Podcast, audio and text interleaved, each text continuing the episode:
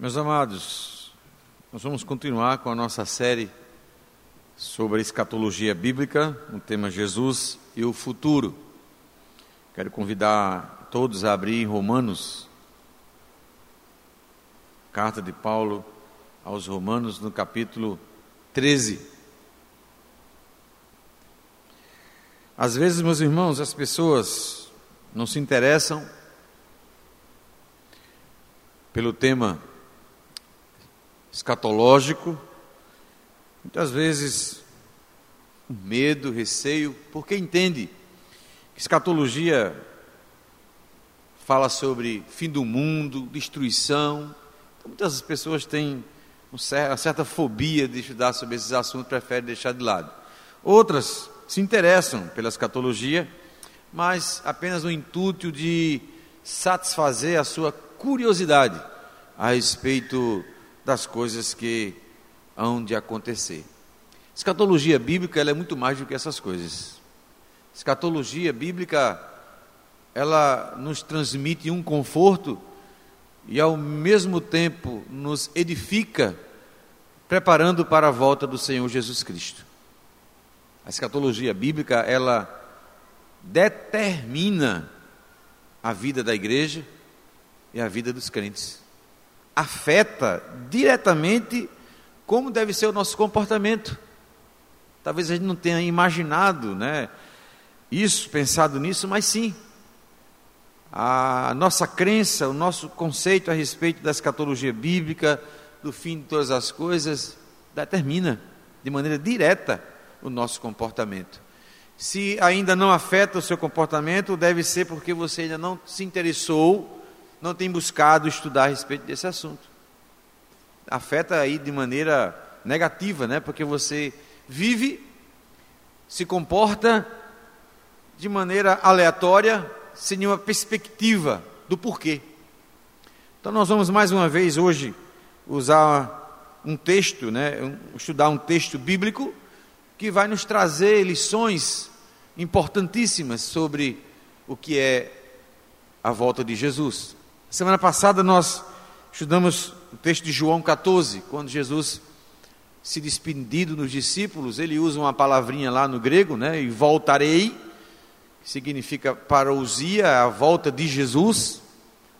Portanto, aprendemos ali que o conforto que ele dá aos discípulos é que ele vai voltar. Essa é a certeza, a convicção que temos na palavra de Deus. Hoje nós vamos usar aqui e estudar o texto de Paulo aos Romanos, capítulo 13, a partir do verso 11 ao verso 14. E mais uma vez, uma única palavra que Paulo vai utilizar, que vai se referir ao tema escatologia bíblica, que vai se referir à volta de Jesus e que afeta diretamente o nosso comportamento, a nossa vida dia a dia, a nossa vida diária. O texto de Romanos 13, 11 a 14. Me acompanhe na sua Bíblia. Se você tem alguma pessoa do seu lado que está sem Bíblia, auxilie, compartilhe o texto bíblico. Se você está com o telefone ligado, desliga, coloca no silencioso, tá? Para não atrapalhar e você perder aí a bênção de ouvir Deus falar ao seu coração através da sua santa palavra. Diz assim o texto bíblico. E digo isto a vós outros que conheceis o tempo já é hora de vos despertardes do sono, porque a nossa salvação está agora mais perto do que quando no princípio cremos. Vai alta a noite e vem chegando o dia. Deixemos, pois, as obras das trevas e revistamo-nos das armas da luz. Andemos dignamente como em pleno dia, não em orgias e bebedices, não em impudicícias e dissoluções, não em contendas e ciúmes, mas revestivos do Senhor Jesus Cristo, e nada disponhais para a carne no tocante às suas concupiscências. Vamos orar? Pedir a Deus para que o seu Espírito Santo nos ajude, agora em compreender a Sua palavra, a nossa mente agora deve estar cativa a Cristo, e nada mais a não ser a Cristo Jesus, para que o Seu Espírito Santo aplique a Sua palavra em nossos corações. Oremos. Senhor, nosso Deus, Senhor, nosso Pai, em nome de Jesus, damos graças pela Tua palavra, porque ela é viva, ela é poderosa, ela é perfeita, ela é a nossa única regra de fé e de prática, e é por meio dela que nós ouvimos o Senhor falar, é por meio dela que nós vamos conhecer as verdades do reino. Que o Senhor nos ajude agora, para que teu Espírito nos ilumine a mente na compreensão da tua santa palavra. Em nome de Jesus, nós a te oramos e louvamos o teu nome. Amém. Meus irmãos, a palavra de Deus, em certos momentos e ocasiões, ela nos atinge o coração, ela nos fala de maneira contundente a verdade de Deus de tal forma que nós não conseguimos resistir. E então essa palavra, nessas ocasiões especiais, específicas, ela transforma as nossas vidas. Há momentos assim que estamos ouvindo a pregação, qualquer pregação, e de repente aquela palavra toca o nosso coração de forma assim tão impactante que nós não temos como resistir e ela domina então o nosso ser. O autor desse texto, o apóstolo Paulo, passou por essa situação de quando de viagem para Damasco, perseguindo a igreja, ele é atingido pela palavra do Senhor Jesus quando o Senhor se apresenta a Paulo e diz: Saulo, Saulo, por que me persegues? Depois desse encontro, dessa palavra de Jesus com o apóstolo Paulo, ele passou de perseguidor para ser perseguido. Passou agora a ser defensor deste evangelho. Passou agora a fazer parte desse povo que era perseguido por ele próprio. Essa passagem específica que nós lemos, ela tocou o coração de um homem, e eu citei ele já aqui na pregação anterior, chamado Agostinho, quarto século. Agostinho era um homem muito religioso, mas ao mesmo tempo um homem devasso, inteligente, mas um homem sem nenhum compromisso com a verdade do Evangelho. Sua mãe intercedia muito por ele, lutava em oração pela conversão de Agostinho. Ele sempre ia à igreja, ouvia as preleções do bispo Ambrósio e ficava admirado com as suas pregações. Mas nunca foi de tomar uma decisão firme de abandonar a sua vida de pecado. Certo dia, ele passeando na sua casa, quintal, no pomar, ele ouve uma voz de criança dizendo para ele: Toma e lê. E esta voz atingiu tão forte a Agostinho que ele correu e buscou a sua Bíblia e ele, quando abre a sua Bíblia, ele vai justamente em cima desse texto que nós acabamos de ler, de Romanos 13, verso 11 ao verso 14. E a palavra de Deus tocou tão forte ao coração de Agostinho que naquele momento ele percebeu Deus falando ao seu coração e dizendo para ele: Chega, Agostinho, desperta, levanta, Toma agora uma nova postura. Deixa essa vida de pecado. E a partir daquele momento, Agostinho foi um novo homem, uma nova criatura.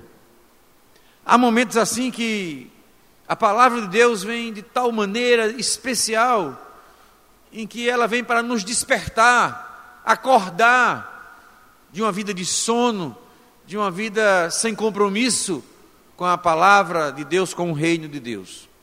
Esta mesma palavra, mas agora, no capítulo 1, vai atingir o coração de Lutero, o grande reformador do século XVI. Portanto, quando Deus, na Sua palavra, vem de maneira especial aos nossos corações, Deus vem para nos transformar. A palavra vem para modificar, transformar as nossas vidas, sairmos daquele marasmo, daquele sono e acordarmos para a vida que Deus de fato tem para nós. Vamos então a, ao texto de Paulo aos Romanos.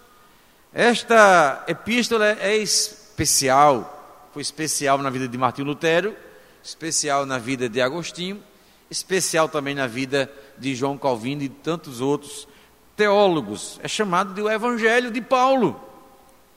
Porque até o capítulo 11, Paulo expõe sobre o plano da salvação, da condição do homem em pecado e de como Deus em Cristo providencia a salvação e o meio, que é Cristo Jesus, para a redenção do pecador. Mas a partir do capítulo 12, Paulo traz agora as, as implicações desta salvação. Ele não fica apenas na teoria, ele apresenta o plano de Deus para a salvação e redenção do homem pecador, mas quando ele termina essa exposição, ele vai dizer: olha, agora existem algumas implicações. Essa salvação ela não fica sem mudar a vida da pessoa, ela muda a vida da pessoa em diversas áreas. Então nós temos aqui a partir do capítulo 12, né, até o último capítulo, capítulo 15, Paulo expondo, até o capítulo 16, Paulo expondo sobre as implicações deste evangelho, desta salvação. E Paulo vai dizer que este evangelho, que esta salvação, ela vai afetar, afetar os nossos relacionamentos. Primeiro, Paulo vai dizer no capítulo 12, versículos 1 e 2, que este evangelho, que esta salvação afeta o nosso relacionamento com Deus. Depois, Paulo vai dizer a partir do verso 3 ao 8, que este evangelho afeta o entendimento, a relação é, com nós mesmos, como devemos entender a nossa própria vida. Depois, do capítulo 12, verso 9 a 16, Paulo vai dizer que este evangelho afeta a, a nossa relação com os nossos inimigos, como devemos tratar os nossos inimigos. Capítulo 13, aqui, versículo 1 a 7, Paulo vai dizer como este evangelho afeta a nossa relação com o Estado, como deve ser nosso, a nossa relação com o Estado, com o governo. E depois, do verso 8 a 10, do capítulo 13, Paulo vai mostrar como deve ser a nossa relação com a lei, com a lei de Deus, né? A lei se cumpre no amor ao próximo. E agora, do verso 11 ao 14, Paulo vai dizer que este evangelho afeta a nossa relação com o tempo, que é o que está ali aí exposto, que é o tema de hoje. Nossa relação com o tempo, entre o já e o ainda não, que nós vamos ver.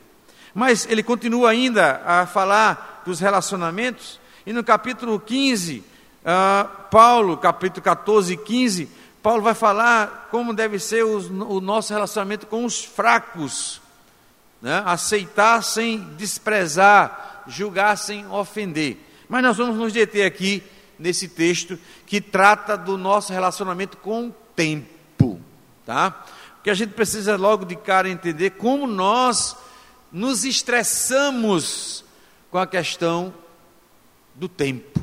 Né? Parece que a cada dia que passa, o tempo fica mais rápido, fugindo, nós não conseguimos, conseguimos mais fazer as tarefas que nós conseguimos antes, com calma, hoje é uma correria muito grande, porque são muitas informações, né? são muitas coisas para se fazer e às vezes o tempo passa, o dia termina e nós olhamos para trás e observamos que muitas das coisas que roubou o nosso tempo são coisas frívolas, são coisas que não edificam, são coisas banais.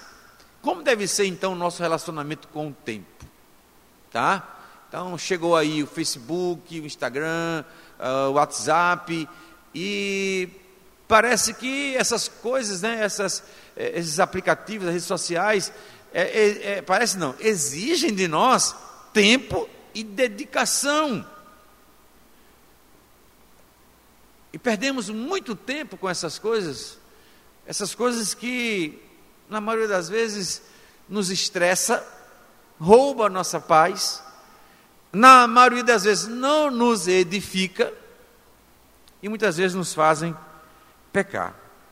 Então, Paulo vai, no versículo 11, prosseguindo o que ele vem dizendo no capítulo 13, tá? para a gente entender a conclusão do capítulo 13, vamos entender o início do capítulo 13. Ele fala da nossa relação com o Estado, com o governo, e depois ele, ele fala do nosso relacionamento com a lei. Qual é o cumprimento da lei? Amar o próximo como a si mesmo. No, no, no versículo 11 e 14, ele vai justificar por que, que eu devo fazer isso. Por que, que eu devo me comportar assim? Por que, que o meu comportamento deve ser este? Tá? Então ele vai justificar tudo isso, aqui no verso 11 até o verso 14 do capítulo 13. E digo isto a vós outros, que conheceis o tempo. Tá? Dois pontos. E ele começa então a expor o que é que esse tempo que ele está querendo falar aqui. Primeiro ele subentende que os irmãos a, a, a quem está, está escrevendo a carta, eles sabem o que Paulo quer dizer com o tempo. Vocês conhecem o tempo. Vamos entender essa palavrinha porque ela é que vai determinar a nossa compreensão do uso do tempo, tá? Vamos lá para Efésios, capítulo 5, quando Paulo também usa a palavra tempo, só que no grego o significado da palavra não é a mesma, não tem a mesma conotação, apesar de Paulo estar falando do tempo. Versículo 15 de Efésios 5. Você encontrou? Vamos ler juntos? Versículo 15 e o 14. Vamos ler juntos? Portanto, vede prudentemente como andais, não como nécios, e sim como sábios, remindo o tempo, porque os dias são maus. A palavrinha tempo aqui em Efésios, ela é a palavra grega que se refere ao tempo humano, cronos, tá? A palavra lá em Romanos 13, 11, não é cronos, é kairos, é o tempo de Deus, é o tempo da oportunidade de Deus. Mas veja que Paulo se refere ao tempo Cronos e ao tempo Kairos, mas aplicando a mesma condição, ou seja, como deve ser o nosso comportamento. Aqui em Efésios capítulo 5, Paulo vai dizer que, em relação ao nosso tempo, nós precisamos remir esse tempo. A palavra remir, aqui no grego, ela tem o entendimento de trazer algo que foi perdido, comprar algo que foi perdido. E aqui Paulo está dizendo é o tempo que você perdeu, que foi perdido, que é de Deus, não é seu. Esse tempo que deve ser utilizado para a glória de Deus e que você usou não para a glória de Deus, mas para outras coisas. Quando Paulo, lá em Gálatas 4,4, ele fala que na plenitude do tempo, né, veio Jesus, nasceu sob a lei. A palavra tempo ali, ela é cronos, aliás, kairos, é o tempo de Deus. Na plenitude do tempo, do plano de Deus da salvação, Jesus veio e nasceu sob a lei. Mas aqui em Efésios, Paulo está falando desse tempo que nós não podemos e nem temos de Deus essa autorização para desperdiçar ou usar de maneira é, é, improdutiva, de maneira que é, esse tempo não nos traga nada que edifique. Paulo vai dizer no verso 15 aqui de Efésios, continue em Efésios, depois a gente volta para Romanos. Ele diz: Vede prudentemente como andais. A palavra prudentemente, ela significa que é algo que deve ser preciso, com exatidão. Então, vejam com exatidão, com precisão, como vocês estão andando, como vocês estão vivendo, como vocês estão se comportando. Paulo diz: não como nécios, e sim como sábios, remindo o tempo, porque os dias são maus. Ora, o tempo, ele, Cronos, ele é igual para todo mundo. 24 horas, não é isso?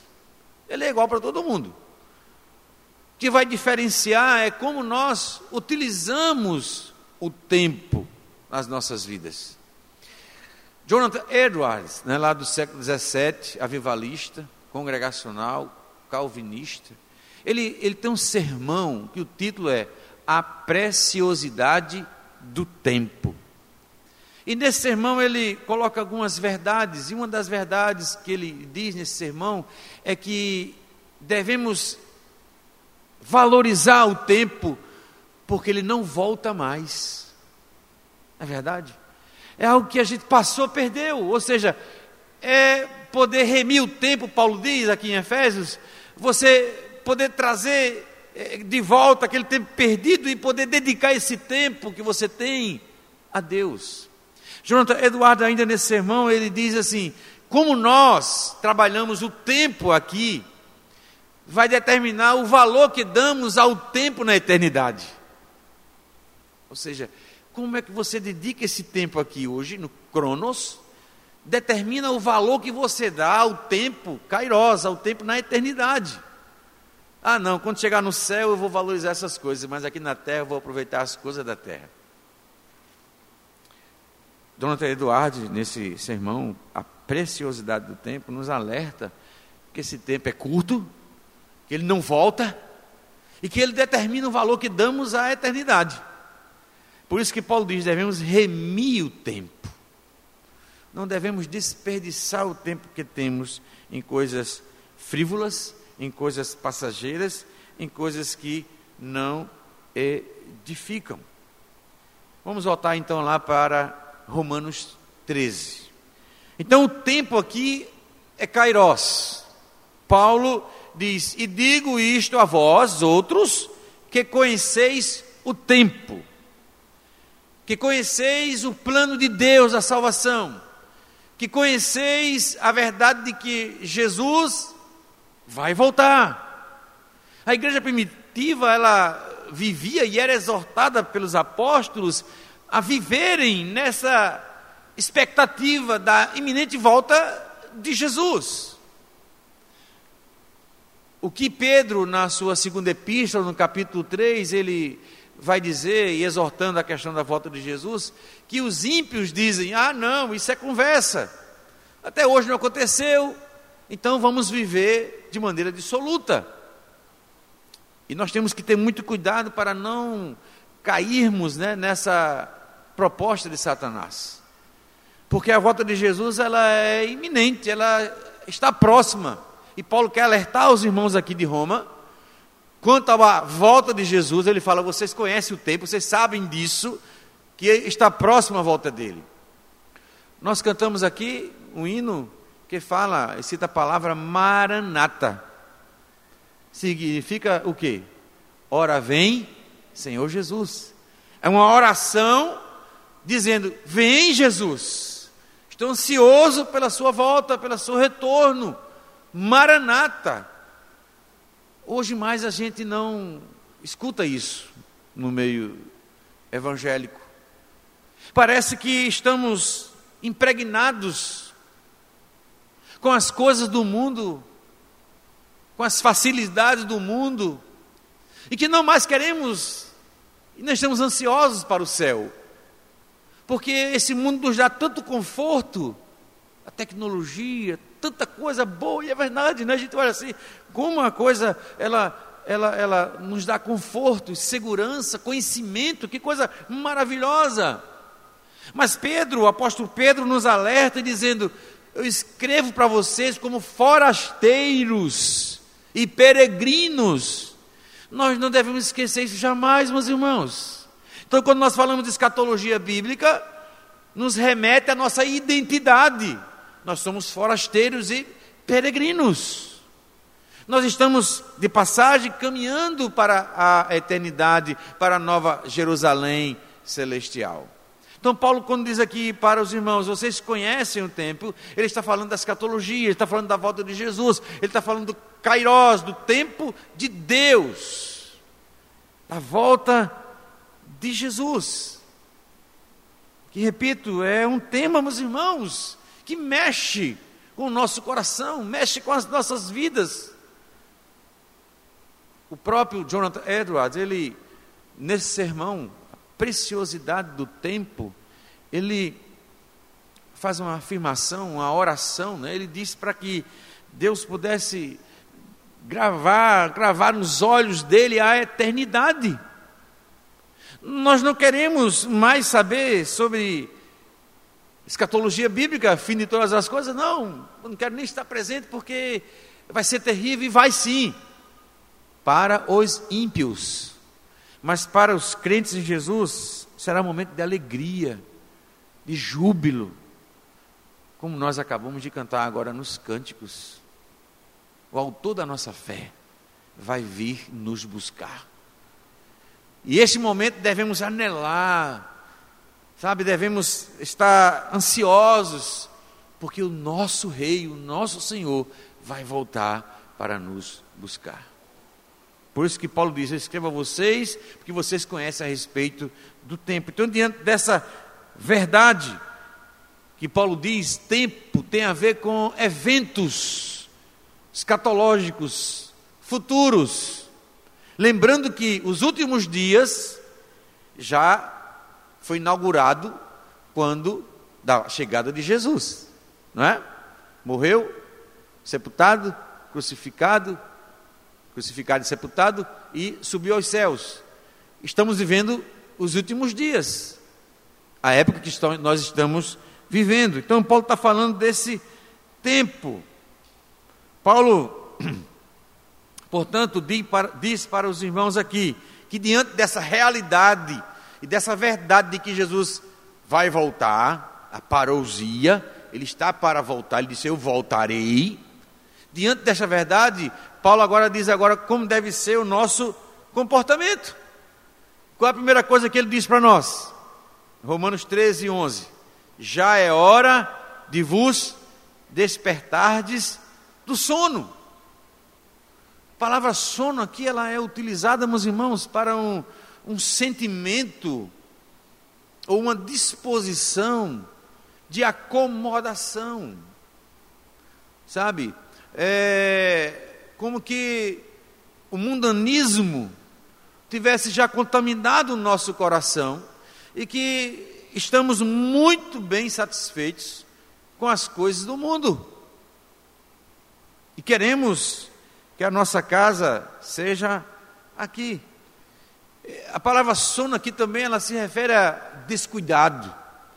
Alguém que está negligente, sabe?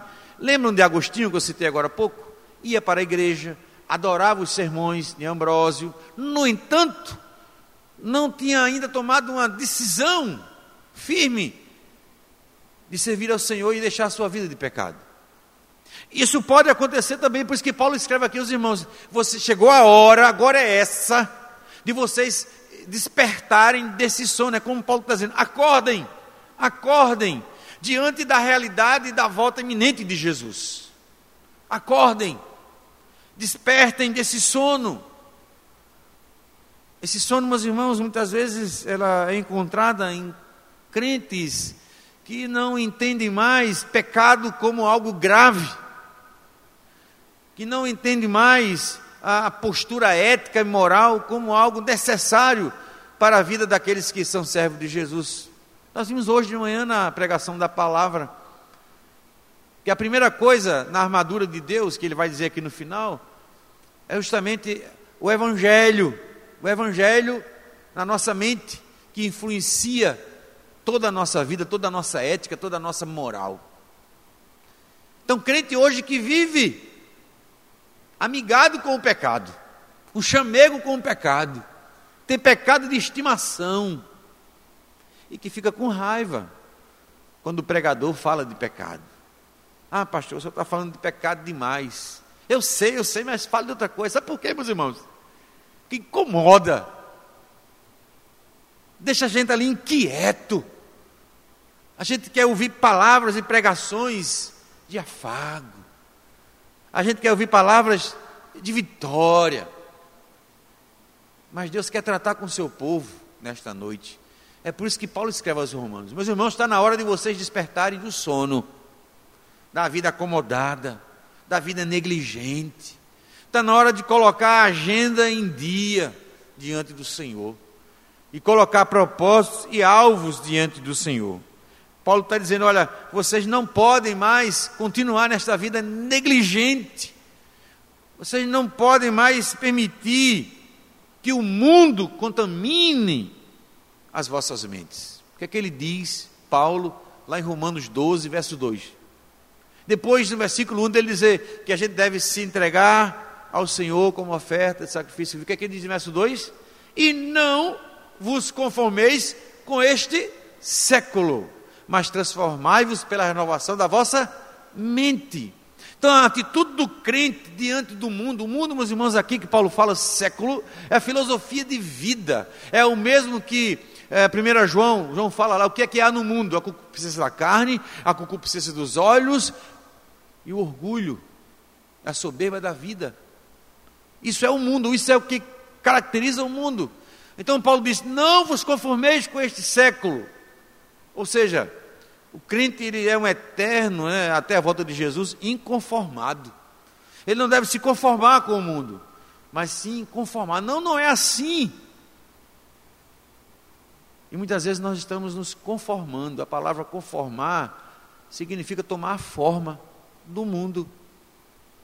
E a cada dia mais, a, o mundo tem apresentado as suas propostas de maneira muito sutis, e nós, muitas vezes, por não estarmos com a mente renovada no Evangelho, cedemos e abraçamos as propostas imorais, indecentes que o mundo coloca. E concordamos, e concordamos. Mas Paulo diz: é hora de vocês despertarem do sono. A outra coisa que Paulo diz: qual é a razão?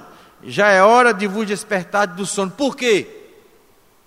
Porque a nossa salvação está agora mais perto do que quando no princípio cremos. Quando a Bíblia fala e cita salvação, ela está falando do futuro, aliás, do passado, do presente e do futuro. Do passado, a nossa justificação. Do presente, a nossa santificação. Do futuro, a nossa glorificação. Então, quando Paulo fala aqui, porque a nossa salvação está mais próxima do que quando no princípio, ele está se referindo à nossa glorificação. Está próximo, meus irmãos, termos os nossos corpos glorificados, à semelhança de Cristo Jesus, transformados. Aí vai se cumprir o que terá em Apocalipse. Não haverá mais pranto, nem dor, nem luto. Não haverá mais pecado, estaremos libertos do pecado de uma vez por todas. Então, quando Paulo fala assim, a salvação ela está agora mais perto, ele está falando da nossa glorificação. No versículo 12, o tempo se aproxima. Paulo aqui ele vai usar uma figura de linguagem, né, para falar ah, do mundo e para falar do povo de Deus.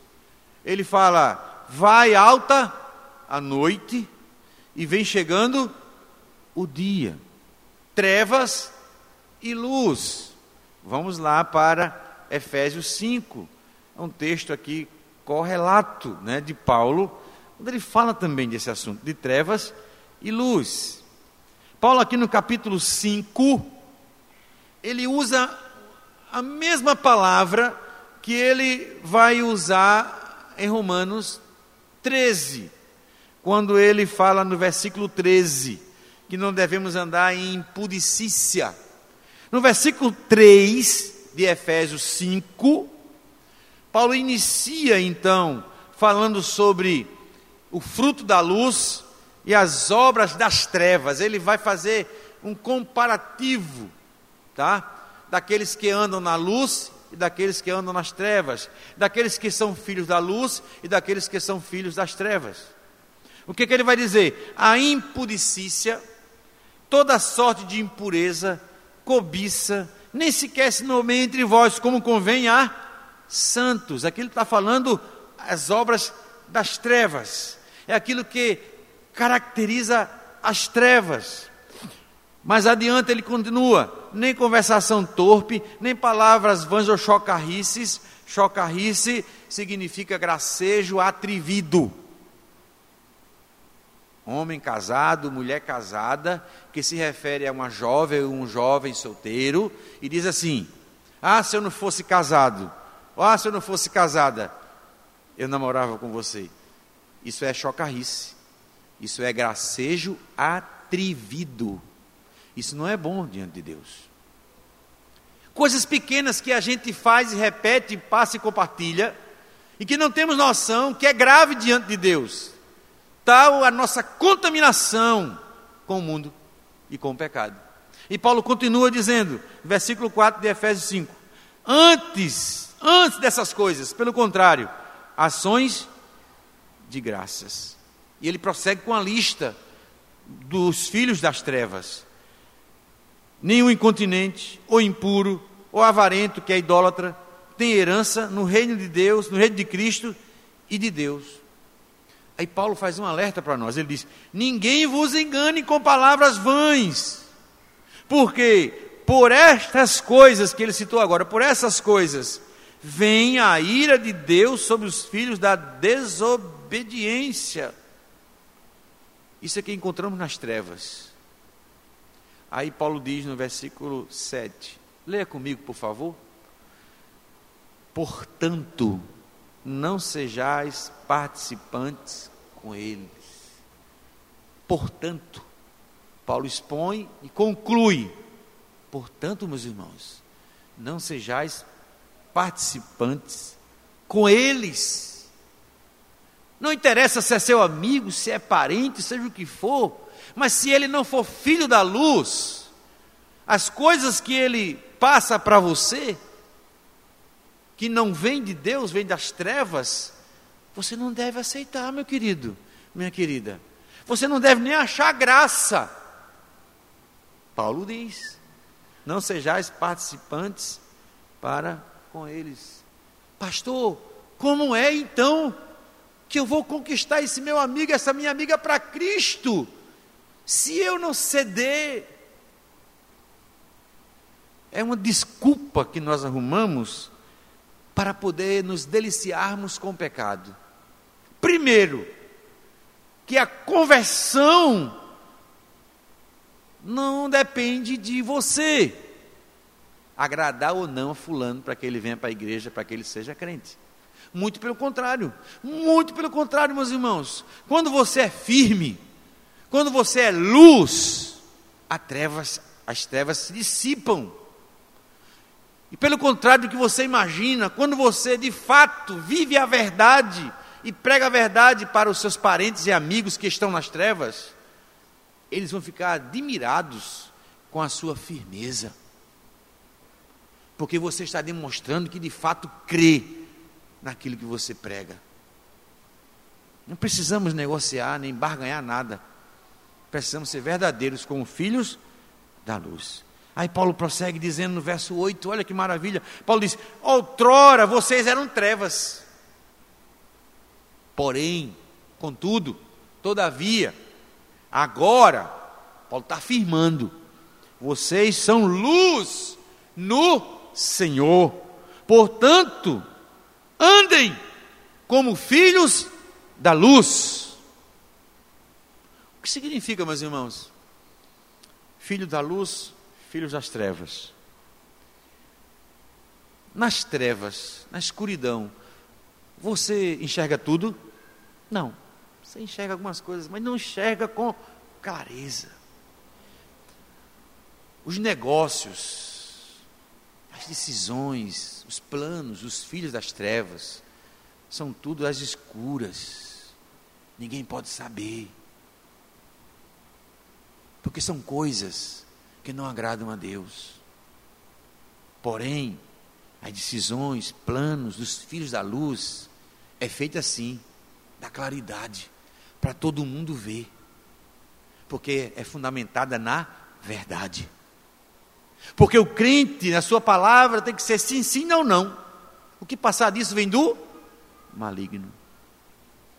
Ou seja, nós, como igreja e como povo de Deus, precisamos andar na luz e não nas trevas. Quem anda nas trevas é filho das trevas e faz tudo às escuras. Nosso comportamento não deve ser isso. Paulo diz: andai como filhos da luz.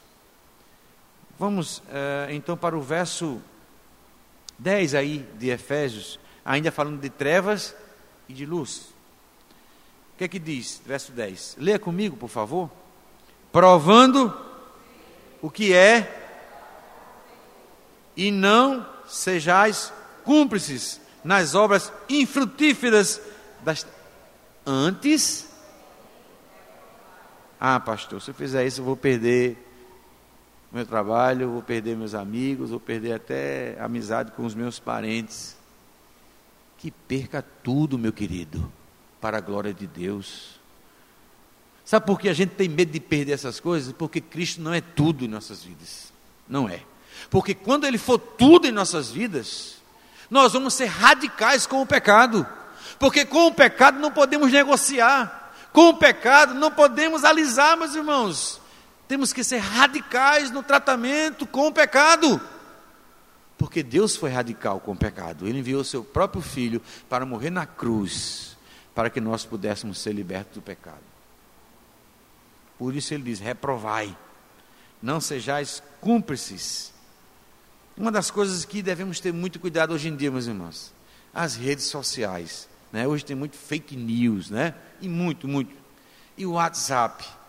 De repente a gente pega uma mensagem, pega uma imagem, a gente, na agonia, né? Dá logo vontade de compartilhar. Que coisa boa. A gente não vê a fonte, a gente não vê o que realmente está dito ali, a gente não repara na imagem que está ali. De repente, meu querido, você está compartilhando porcaria, lixo.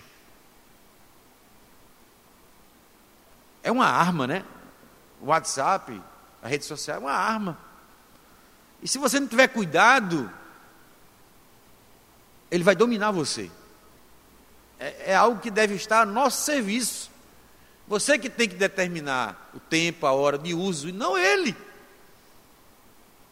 Tenha muito cuidado com isso. Volta lá para Romanos então, versículo 12 do capítulo 13.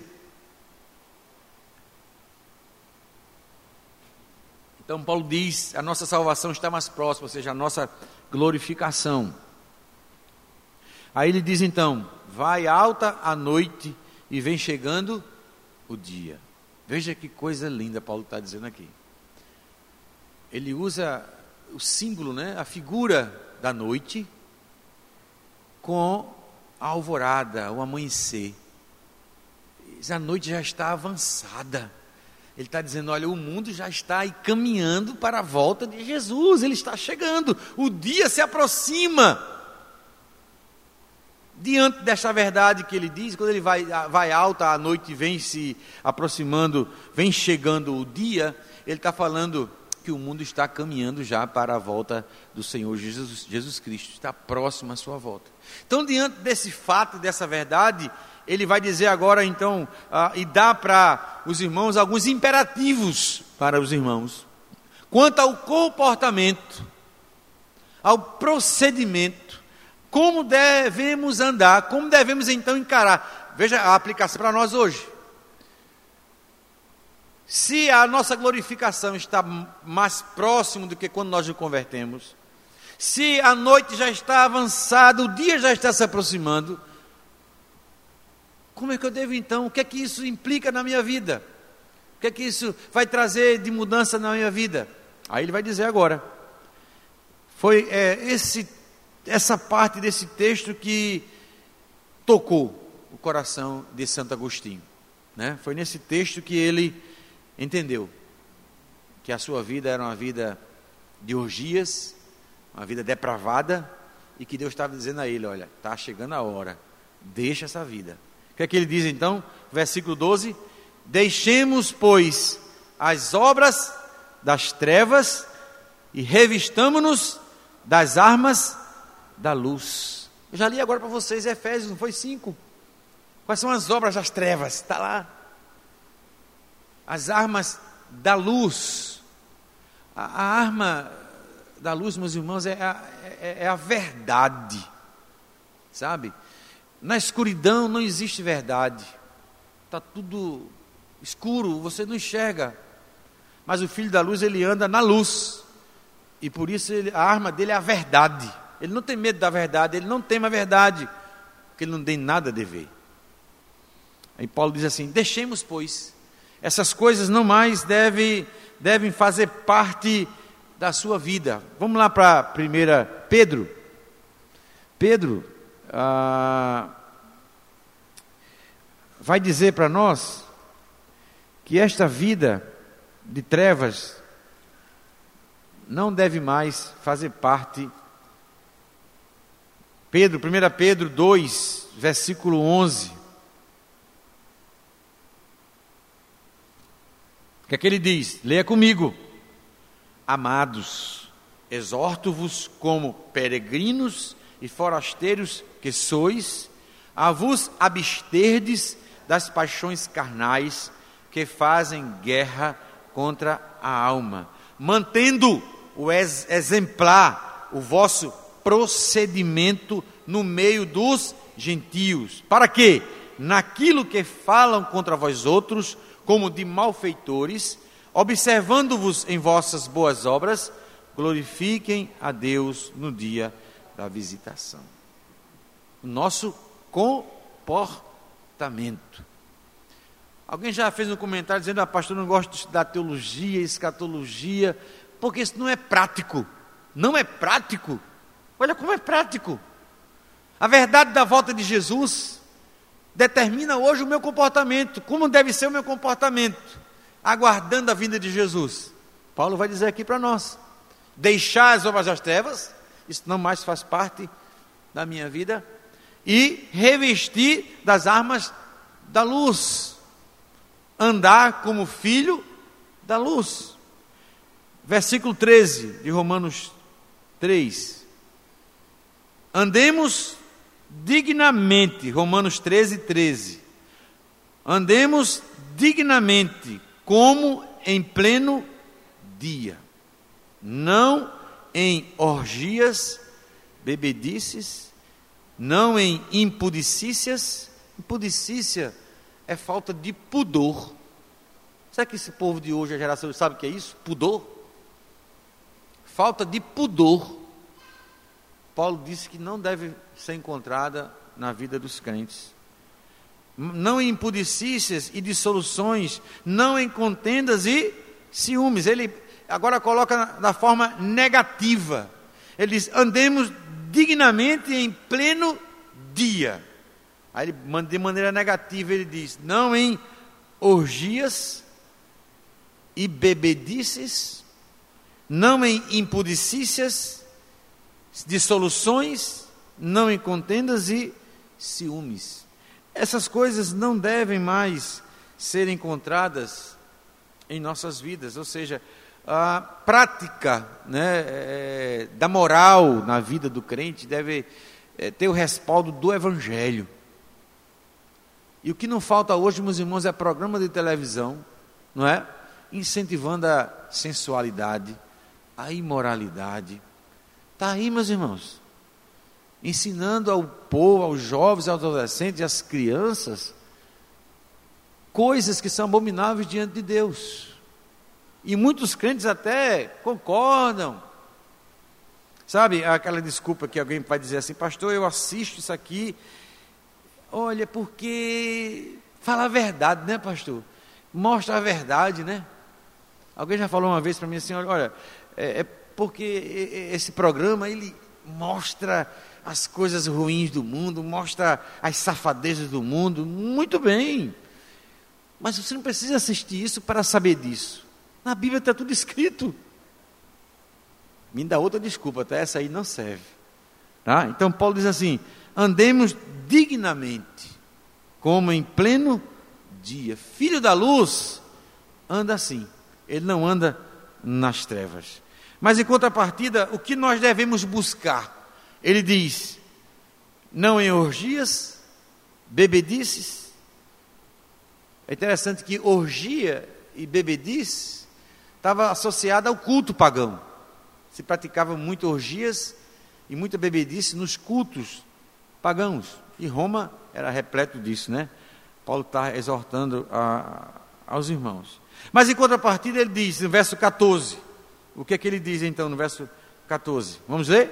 Mas revestivos do Senhor Jesus Cristo e nada disponhais para a carne no tocante às suas concupiscências. Mais uma vez aqui Paulo vai dizer que a vida cristã ela só tem sentido, meus irmãos, e ela só é verdadeira a partir de Cristo revestivos do Senhor Jesus Cristo. Não é religiosidade, meus irmãos. Não é cumprirmos uma agenda religiosa da igreja e pronto. Parece que ah, colocamos diante de Deus né, um cadernozinho, Senhor, olha, eu já fiz isso aqui, já fiz isso aqui. Tem crente que no domingo, se ele participa de um culto, e às vezes eu tenho esse costume de quando o irmão falta, eu mando um WhatsApp, né? Meu querido, senti sua falta, né? Foi que houve, preocupado com a pessoa. E aí ele bota, não, pastor, eu já fui de manhã. Misericórdia. Quer dizer, é um peso, é uma obrigação você vir à casa de Deus no dia do Senhor, para juntamente com o povo de Deus adorar o Senhor. Meu irmão, a gente tem que ter prazer de estar com o povo de Deus, na casa de Deus, adorando a Deus. Mas sabe por que não temos prazer? Porque Cristo não é tão importante em nossas vidas. Então nós substituímos o nosso relacionamento com Cristo, a pessoa de Cristo, pelas obrigações religiosas.